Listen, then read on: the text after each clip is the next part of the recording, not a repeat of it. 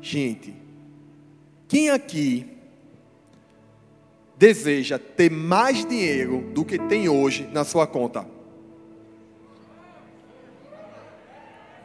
Então, peraí. E quem aqui não deseja ter mais dinheiro na sua conta? Não, tem alguma coisa estranha. Porque metade da igreja levantou a mão, a outra metade ficou abaixada. Se eu faço uma pergunta contrária, era para levantar, ela não é? Quem aqui deseja ter mais dinheiro na sua conta hoje? Amém. Acumulando riquezas no céu, usufruindo, acumulando tesouros no céu, usufruindo de riquezas na terra. Essa é a palavra de hoje. Essa é a palavra que o Senhor está trazendo no nosso coração nesta noite. Eu gostaria que você não se distraísse com nada. Não pense agora na fatura do cartão. Não pense nas dívidas. Pense nas bênçãos do Senhor na tua vida. Amém? Então vamos lá. Semana passada a gente teve uma palavra poderosa da primeira série de mensagem, O Amor Faz. E hoje é a continuação. Aprendemos que tudo é sobre o coração. Aprendemos a ter um coração generoso, grato, primiciador. Uma poderosa chave foi gerada na nossa vida. E hoje Deus vai continuar falando no nosso coração. E por que a gente está dizendo aqui acumulando tesouros no céu? Porque não é apenas, não é acumular tesouros na terra, e sim no céu. É no céu que devemos acumular tesouros. E para isso devemos administrar bem as nossas finanças. Você sabia que no nosso país 70% das famílias estão endividadas? Eu não vou nem perguntar quem está endividado. Não vou nem fazer isso. Temos que aprender a administrar. Mas, pastor, o dinheiro é mau, o dinheiro é perigoso. Ei, o dinheiro em si, ele não é mau, não. Mas devemos ter cuidado na hora de lidar com ele. Olha o que o apóstolo Paulo fala ao nosso coração. Fala na palavra lá em 1 Timóteo 6, versículo 9 ao 10. Os que querem ficar ricos caem em tentação em armadilhas, em muitos desejos descontrolados e nocivos, que levam os homens a mergulharem na ruína e na destruição, pois o amor ao dinheiro, repita comigo, amor ao dinheiro. Não, mais forte, gente. Amor ao dinheiro é a raiz de todos os males. Pronto, obrigado. Algumas pessoas, por cobiçar o dinheiro, desviaram-se da fé e se atormentaram com muitos sofrimentos. O dinheiro em si, ele é neutro. O que vai determinar se ele é bênção ou maldição é a atitude que a gente tem em relação ao dinheiro. A Bíblia ela nos diz que Deus que nos dá força para adquirir as riquezas. E que todas as riquezas e a glória vêm de Deus. Diz ainda que a bênção do Senhor enriquece e com ela não traz desgosto. Provérbios 10, 22. A palavra de Deus diz que na casa do justo há prosperidade e riqueza. E também nos ensina sobre a vida de alguns homens justos, generosos, como Abraão, Jó, Salomão. Gente, o dinheiro, ele possibilita a gente fazer muitas coisas boas nos dá a chance de fazer o bem. Ei, é com dinheiro que instituições humanitárias são criadas para ajudar as pessoas. É com dinheiro que institutos de pesquisas são criados para criar, por exemplo, vacinas.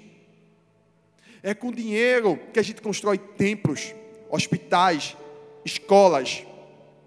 É com dinheiro que a gente pode dar o pão para quem está com fome. Vestir aquele que não tem uma roupa. É com dinheiro que a gente pode sustentar os missionários que estão bem longe.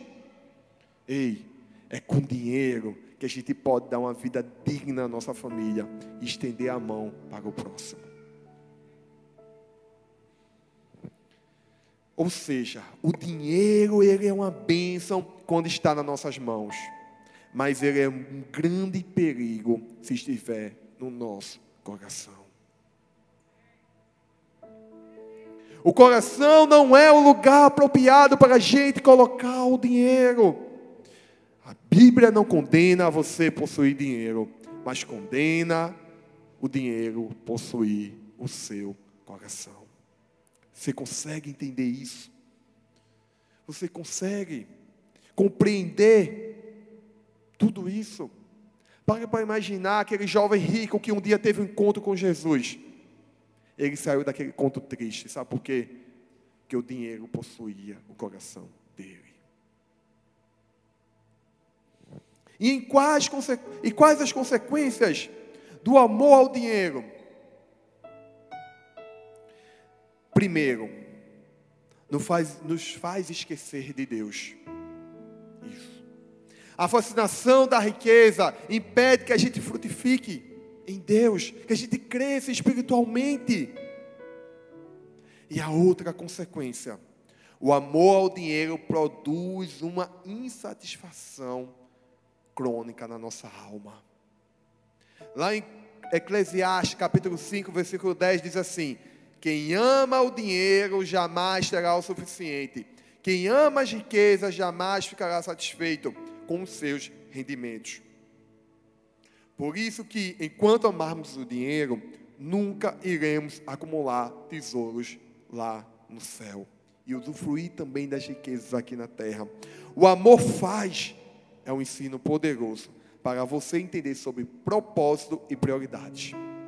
Então, vamos aprender um pouco como viver de acordo com essas verdades.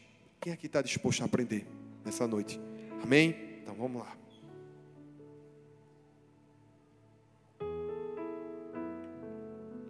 O amor faz uma boa mordomia.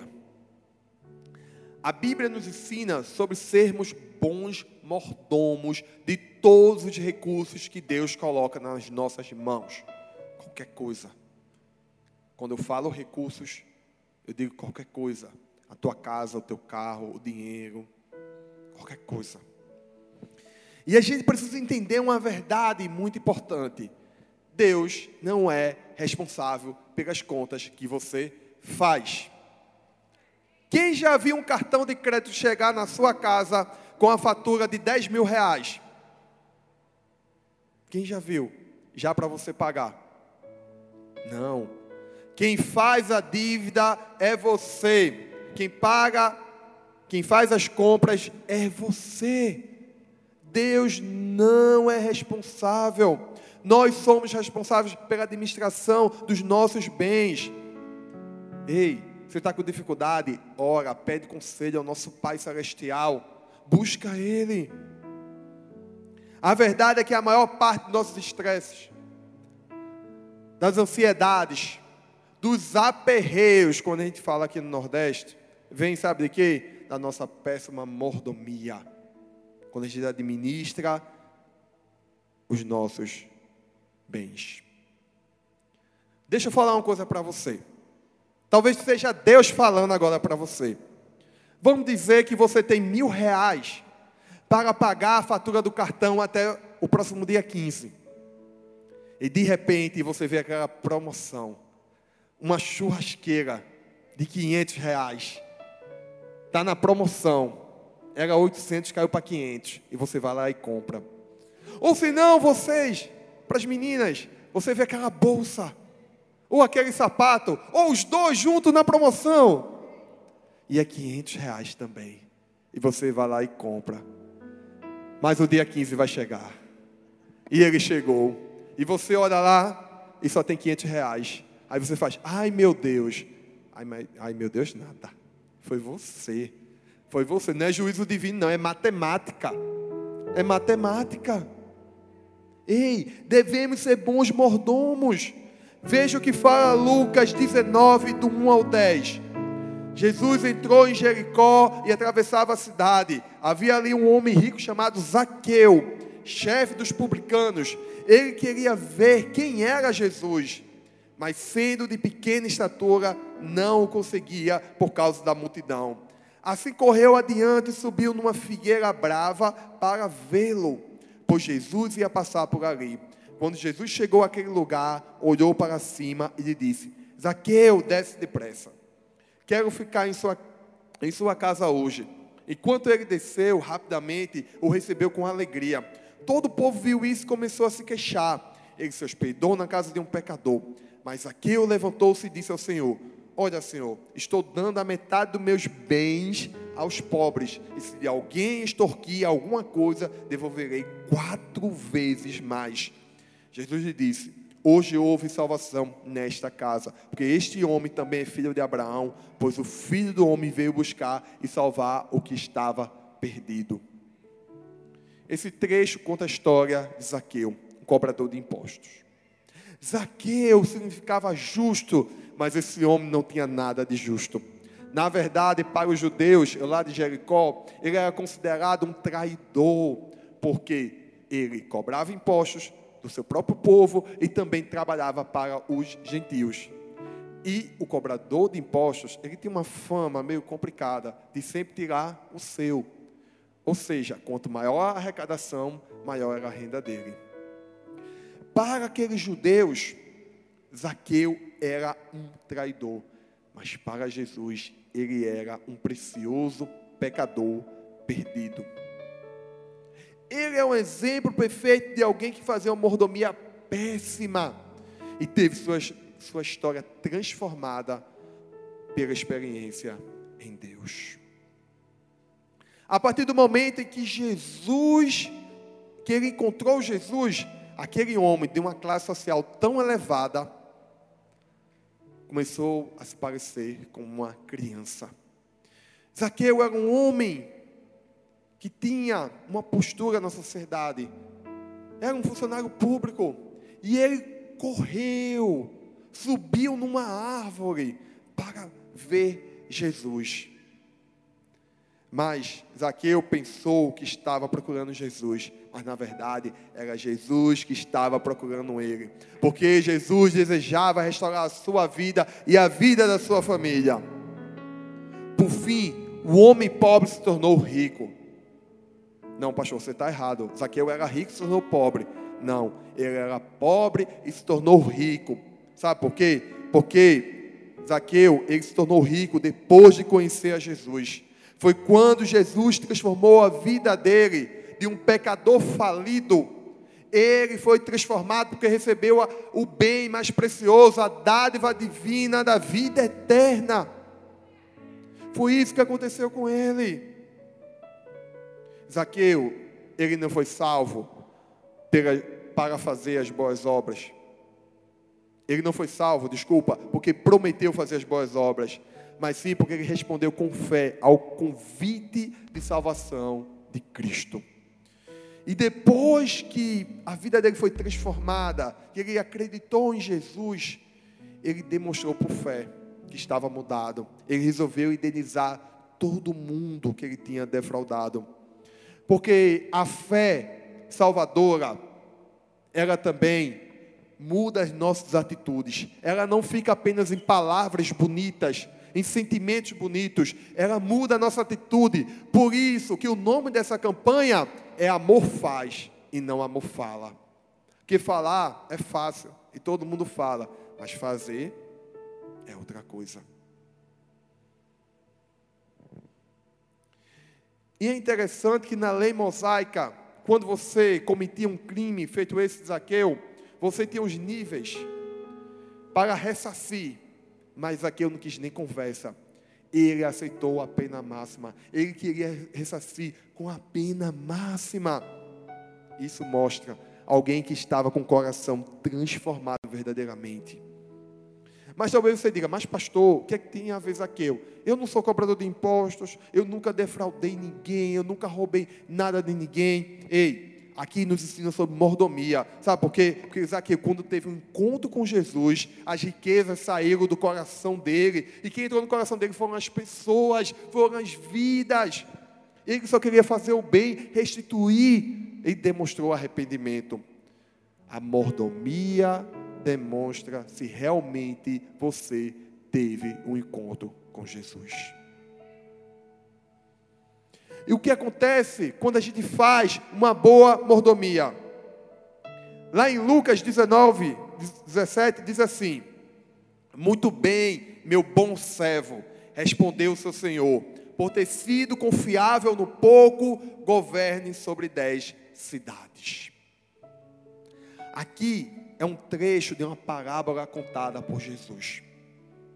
Cada um dos servos recebeu um dinheiro equivalente a três meses de salário de um trabalhador comum. Vamos dizer que fosse três mil reais, tá bom? De modo que a ordem do Senhor foi que eles negociassem esse dinheiro. Eles poderiam fazer qualquer coisa, investir, comprar bens e revender, mas tinha que aumentar esse dinheiro.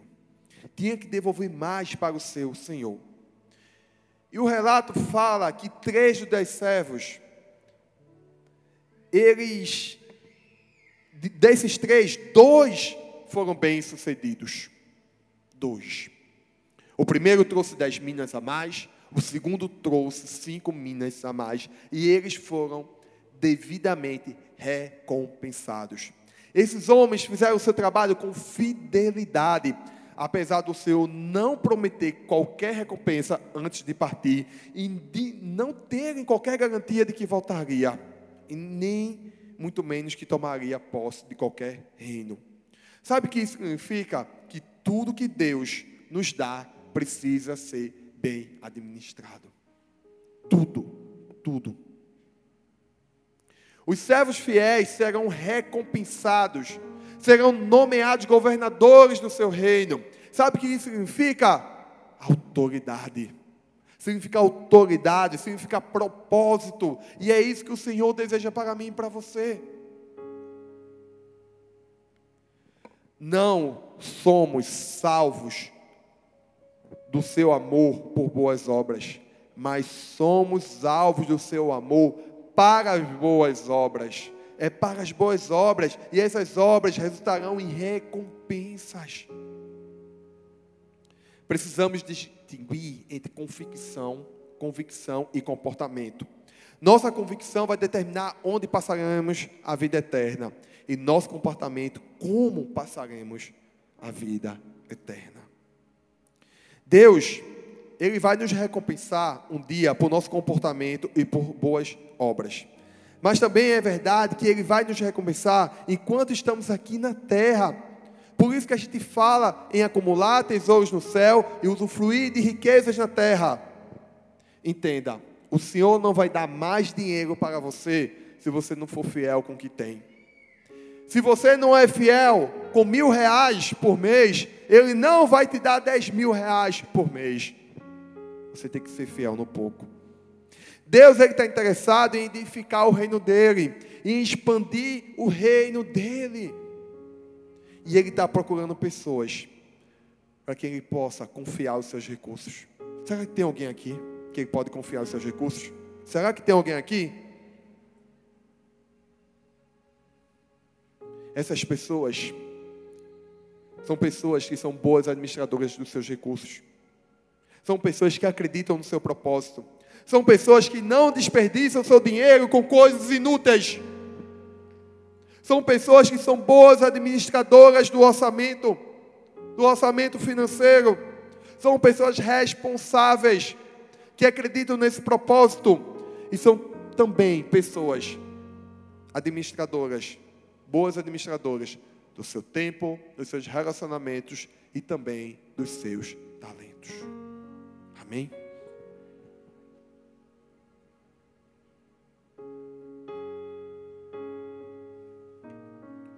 O amor faz o propósito ser mais importante que o dinheiro. Em 1 Timóteo, capítulo 6, versículo 10, diz assim: Pois o amor ao dinheiro é a raiz de todos os males. Algumas pessoas, por cobiçarem o dinheiro, desviaram-se da fé e se atormentaram a si mesmas com muitos sofrimentos. Para divertir tanto a Timóteo, tanto a nós, sobre os perigos da ganância, Paulo explica que a riqueza ela não traz contentamento. Esse termo, essa palavra contentamento significa, sabe o que? Uma suficiência interior que nos dá paz, mesmo diante de circunstâncias exteriores. Ei, o verdadeiro contentamento, ele vem do propósito do coração e não do dinheiro que está na nossa mão. A pessoa que depende de bens materiais para ter paz e segurança, ela nunca vai estar satisfeita. Sabe por quê? Porque os bens, eles perdem as suas, a sua atratividade. Você compra um celular hoje, daqui a um ano, você já quer trocar. E outra coisa, os bens são perecíveis. É como se escorregasse pelos nossos dedos. E, e quando a gente morre, o que é que a gente leva? nada. A gente não leva nada, tudo fica aqui. Certa vez, um religioso levava uma vida muito simples, observando seu vizinho novo se mudar com todos os apetrechos e brinquedos que as pessoas de sucesso acumulam. Por fim, um homem foi até a casa do vizinho e disse: Senhor, se precisares de alguma coisa, me avisa, me avise e eu te direi como poderás viver sem ela? Henry David, naturalista do século XIX, dizia que a riqueza de um homem é diretamente proporcional ao número de coisas sem as quais ele é capaz de viver. Sabe por quê? Porque muita gente sabe o preço de tudo, mas não sabe o valor de nada. Entendemos que o propósito é muito mais importante do que o dinheiro. Quando a gente tem esse entendimento, a gente sabe que o valor é mais importante do que o preço. A Bíblia, ela não diz que o dinheiro é raiz de todos os males, mas ela diz que o amor ou adoração ao dinheiro é a raiz de todos os males. Ou seja, é, ele está dizendo aqui, com outras palavras, que a ganância, a cobiça e o egoísmo quando estão no nosso coração, está manifestado o espírito de mamon. Porque as pessoas deram tar a ele, deixaram entrar no seu coração. E o espírito de mamon e o espírito de Deus são opostos, por isso que a gente não pode servir aos dois. O espírito de mamon, ele diz para acumular, reter, tomar. O espírito de Deus, ele manda dar, repartir, semear. Mamon é egoísta, Deus é generoso. E quando começamos a pensar que a maior parte dos nossos problemas podem ser resolvidos se tivermos mais dinheiro, talvez estamos sob a influência do espírito de Mamon e não dependendo de Cristo. O que ganha a sua atenção, ganha o seu coração. É ou não é? Tanto Deus, tanto Mamon estarão falando nos nossos ouvidos. Você foi convocado a entregar uma oferta a Deus. E Mamon vai estar gritando no teu ouvido. Nem sussurrando, vai estar gritando no teu ouvido. Mas a voz da generosidade é a voz de Deus.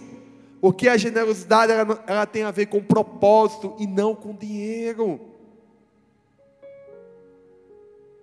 Em Atos 2 encontramos aqueles primeiros cristãos.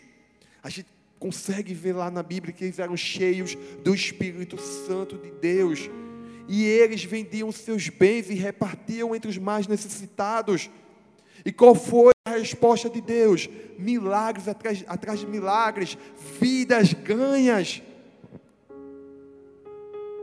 Você sabe o que é isso? Você entende o que é isso?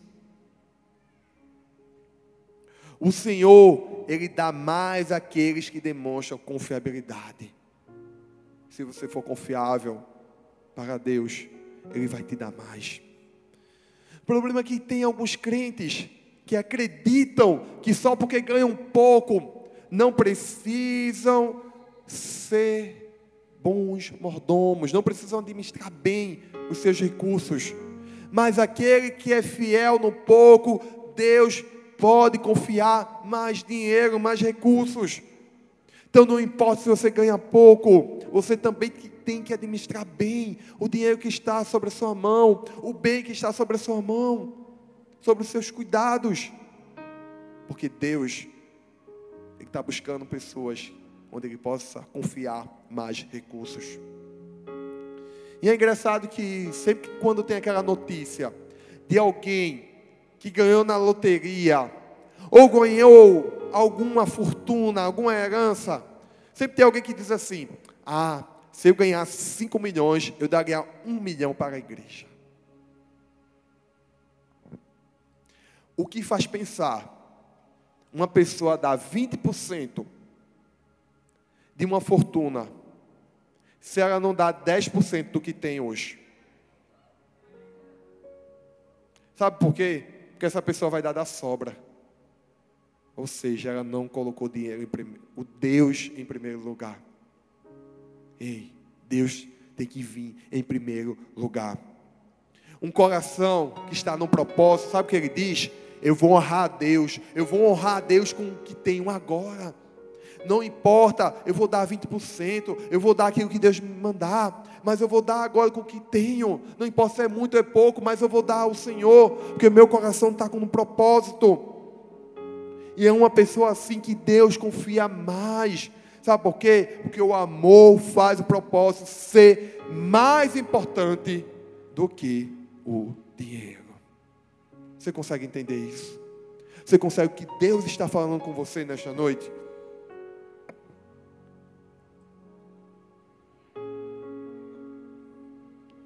E o amor faz os seus recursos serem usados para a expansão do reino.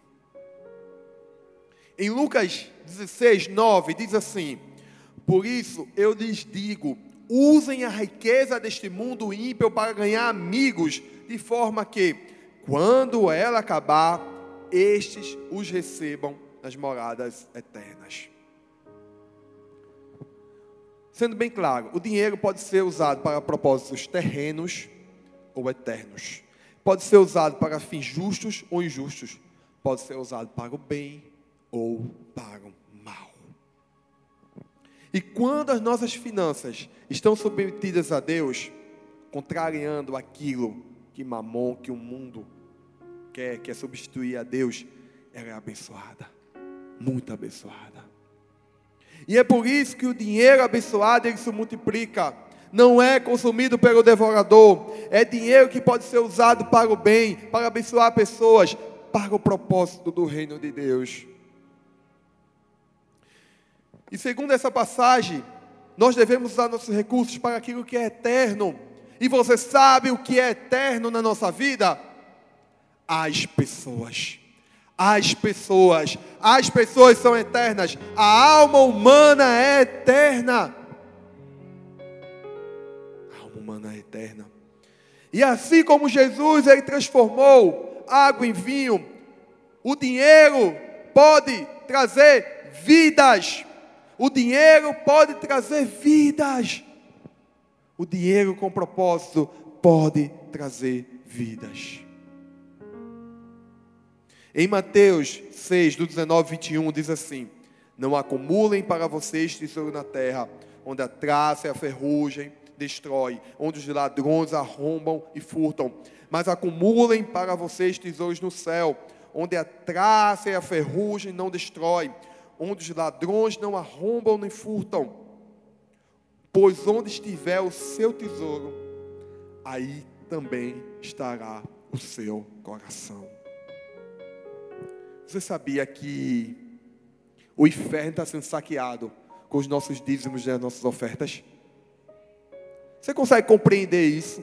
Você já teve essa dimensão, essa visão? Por isso que o diabo, ele fica endemoniado quando você está ofertando, quando você está entregando o seu dízimo, quando você está sendo inspirado pelo Espírito Santo, porque isso diminui o impacto dele, o reino dele. É isso, gente. Para para pensar. O teu dízimo e a tua oferta vai ser transformada em vidas. Isso mesmo, vai ser transformada em vidas. E o diabo não quer de jeito nenhum que o teu dinheiro seja abençoado e multiplicado. E cada real consagrado a Deus é um míssil nos planos do diabo. Por isso que Jesus disse em Lucas 16: para usarmos o dinheiro deste mundo ímpio naquilo que é eterno, como você já sabe, eternos são as pessoas, são as vidas. Eu fico parando para imaginar Imagina, a gente está ofertando nessa campanha do Amor Faz para levantar aquele templo lá em São Luís. Mas não só nós aqui em Paulista, na Zona Norte, em Abreu, Camaragibe, no Cabo. Lá também em Mogi, o pessoal agora está nos assistindo em Mogi. Uberlândia, Salvador, todas as nossas células, as pessoas estão empenhadas. E eu fico imaginando um dia, quando a gente chegar lá no céu, e eu creio que nós vamos para o céu, amém? E quando a gente chegar lá no céu, vai chegar alguém de São Luís dizendo: Obrigado, porque um dia você ofertou. Parou para imaginar isso? Vai chegar alguém de Mogi, vai chegar alguém também de Uberlândia, e depois vai chegar alguém da África, alguém da Ásia, alguém de todos os lugares do mundo, agradecendo porque um dia a gente ofertou, porque um dia a gente foi fiel a Deus. Talvez a gente não consiga chegar nesses lugares, mas nosso dinheiro pode ir, e pode ir com um propósito de ganhar vidas para Jesus. Você consegue compreender isso? Consegue entender essa dimensão? Onde podemos chegar com o nosso dinheiro? Quando usamos o dinheiro com os propósitos corretos, estamos acumulando tesouros no céu. E talvez Satanás, ele coloque algum medo em você. Olha, não dá, oferta não, faz nesse negócio da cápsula não, porque tu, tu, se tu ficar doente, tu vai fazer o quê? Se tu perder teu emprego, tu vai fazer o quê? Sabe o que você vai dizer para ele? Eu sou um dizimista fiel. Meu dinheiro é consagrado a Deus. Eu repreendo o devorador na minha vida, sobre as minhas finanças. Você tem que falar isso na cara dele. Eu oferto porque eu amo vidas e amo a Deus. E Deus está em primeiro lugar na minha vida. É assim que você tem que fazer. Quando consagramos nosso dinheiro a Deus, ele está redimido e protegido das demais coisas. Deixa eu te fazer uma pergunta. O que é que você prefere? Viver com 100% da sua renda, mas não tendo a proteção de Deus? Ou viver com apenas 90% da sua renda e essa renda ser abençoada, protegida, redimida pelo nosso Deus? Fica de pé, por favor.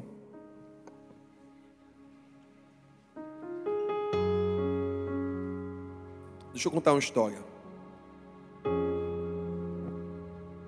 Em 1998, o corpo de Cristo em todo o mundo ganhou equivalente a uma estimativa de 15 trilhões de dólares. O valor total dado às causas relacionadas ao ministério, inclusive igrejas, missões, etc., foi de 270 bilhões de dólares. Se você fizer as contas, verá que isso representa apenas 1,8%. O meu primeiro pensamento quando ouvi essas estatísticas foi que a porcentagem certamente era inferior ao que deveria ser devido aos países pobres incluídos. Depois ouvi os números relativos aos Estados Unidos. O corpo de Cristo do, dos Estados Unidos ganhou o equivalente a 5 trilhões de dólares. E o valor dado à igreja foi de 92 bilhões de dólares. Apenas 1,7% do valor ganho. No entanto, o valor para o mundo inteiro foi de 1,8%. Um país deu menos que os países pobres do mundo. Então, não tem a ver com riqueza. Não tem a ver com riqueza que, é, que possui. Tem a ver, sabe com o que? Com a intenção do coração. Entenda que a gente não está falando aqui as verdades do dízimo, porque Deus precisa de dinheiro. Não, estamos fazendo, estamos falando disso, sabe por quê? Porque você precisa ser abençoado. Seu dinheiro precisa ser abençoado. Eu fico pensando naquela viúva, quando Elias teve um encontro com ela. Você consegue imaginar aquela passagem? Aquele momento era um momento terrível, de seca. E Elias chega e pede a ela água, o bem essencial, e ela dá. E Elias depois pede comida a ela. Ela ia fazer a última refeição. Ei, ali não se tratava de Elias, se tratava daquela viúva. Deus estava testando o coração dela. E ela foi obediente. Ela deu. O que aconteceu? O azeite não cessou. O azeite não cessou. E é isso que vai acontecer na sua vida se você for, for fiel a Deus. Porque não se trata de Deus, se trata de você, de você ser abençoado por Deus. É isso que você precisa entender. O que importa não é quanto temos, mas a quem pertence. Se pertencemos a Deus, o dinheiro que temos, na verdade, é dele.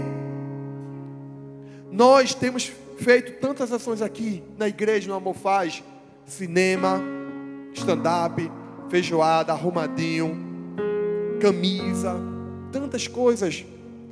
E quando eu vejo isso, eu me lembro do tempo quando eu cheguei aqui, lá atrás, 2008. A gente, já cheguei no outro mês, já tinha uma campanha.